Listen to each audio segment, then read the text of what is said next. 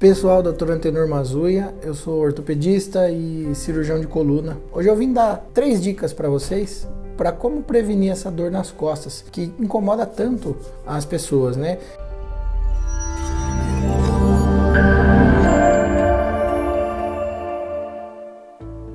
Cada dia que passa, eh, aumenta mais o volume de gente que vem me procurar no consultório perguntando: doutor, como é que eu faço no meu dia a dia? Me dá alguma dica, alguma coisa para eu conseguir cuidar da minha coluna sem ter que fazer uma cirurgia, sem ter que precisar de algum procedimento e muito menos tomar remédio. É, são essas dicas de postura que eu acabo passando. Então é importante a gente saber o jeito certo da gente sentar. Como é que é, na verdade? Você tem que ter uma cadeira confortável, que dê um encosto para suas costas e permita que você fique uh, sentado de uma maneira confortável, uh, com um ângulo de mais ou menos 90 graus da sua coluna, 90 graus do seu quadril e 90 graus do seu joelho. Se você não tem esse tipo de assento no seu escritório, na sua casa, uh, naquela, naquele lugar que você passa a maior parte do tempo sentado, você providencie um apoio para os pés, para manter essa, esse joelho, esse quadril fletido. Procure se sentar sobre aqueles ossinhos que ficam nos glúteos, sabe? Aqueles ossinhos servem de apoio e sustentação para a nossa coluna.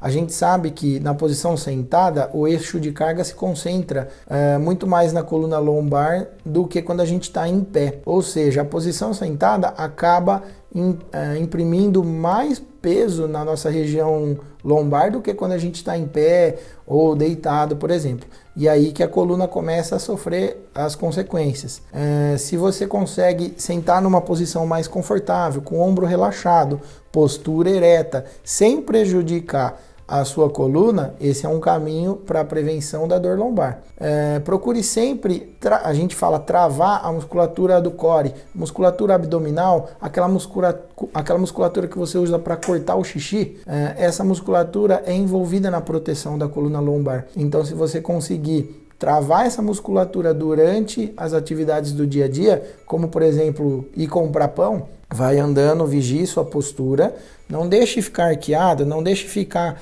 é, com aquela postura sobrecarregada, cansada, ombro para trás, peito para frente, barriga para dentro. Essa é a vela máxima. É, uma outra dica é: eu fico muito tempo em pé, eu trabalho como vendedor de loja, ou seja, ou eu sou um, um ator, eu trabalho o tempo todo em pé e, e uso minha postura para me expressar. Quando a sua coluna começar a sentir dor, lembra da grávida. A grávida, como ela, quando ela aumenta aquele peso, para equilibrar, quando aumenta o peso da barriga por causa do bebê, para equilibrar o eixo de carga e não sobrecarregar, não sobrecarregar a coluna, principalmente a lombar, ela acaba abrindo as pernas para andar. Repara que as, as grávidas com, começam a andar com as pernas mais abertas. Essa marcha da grávida serve justamente para dividir o peso e o eixo do corpo. Ela acaba relaxando um pouco a coluna. Então, se você trabalhar muito tempo em pé, de vez em quando, tente alargar a base da sua marcha isso vai tirar o peso e a sobrecarga da sua, da sua coluna lombar. Atividade física aeróbica, que é, são aquelas que não envolvem pegar peso, é, não envolve musculação, por exemplo, caminhada, bicicleta, corrida, esteira, natação. Algumas aulas aeróbicas, tipo jump, são consideradas atividades aeróbicas. Existem, um estu existem alguns estudos que demonstram que as atividades aeróbicas, quando realizadas 30 minutos três vezes na semana, previnem o avanço e o surgimento da dor nas costas. Alguns cuidados que você deve ter Uh, ao levantar um peso. Quando você vai pegar uma criança de colo, quando você vai pegar algum peso, uma caixa pesada que está no chão, procure usar a força dos quadríceps, que são as musculaturas, os músculos eh, das coxas. São eles que têm que fazer a força, não é a tua coluna lombar. Se você dobra a sua coluna lombar assim, igual todo mundo faz, é, é um jeito errado. Você está tratando a sua coluna como se ela fosse uma dobradiça. E todo o peso, toda a força, quem está fazendo para erguer aquele peso é a sua coluna. Você estoura a sua coluna mais cedo ou mais tarde. Aí vão, vão aparecer outros problemas, como hernia de disco, é, problemas, outros problemas discais, problemas no nervo ciático que são problemas mais chatos da gente cuidar, que causam muita dor e, e, acabam eh, limitando a sua função diária. Então, se você for usar, for, for ter que abaixar para pegar um peso, agache. Use um agachamento, use os quadríceps. Mantenha a coluna é, reta, Mantenha a pelve encaixada, agache com as pernas. Pega o objeto, suba com as pernas. Faça força na perna. Use a sua coluna como um ponto de equilíbrio, mas quem faz a força é a musculatura das pernas. Eu acho que mais uma dica para aquelas pessoas que, que trabalham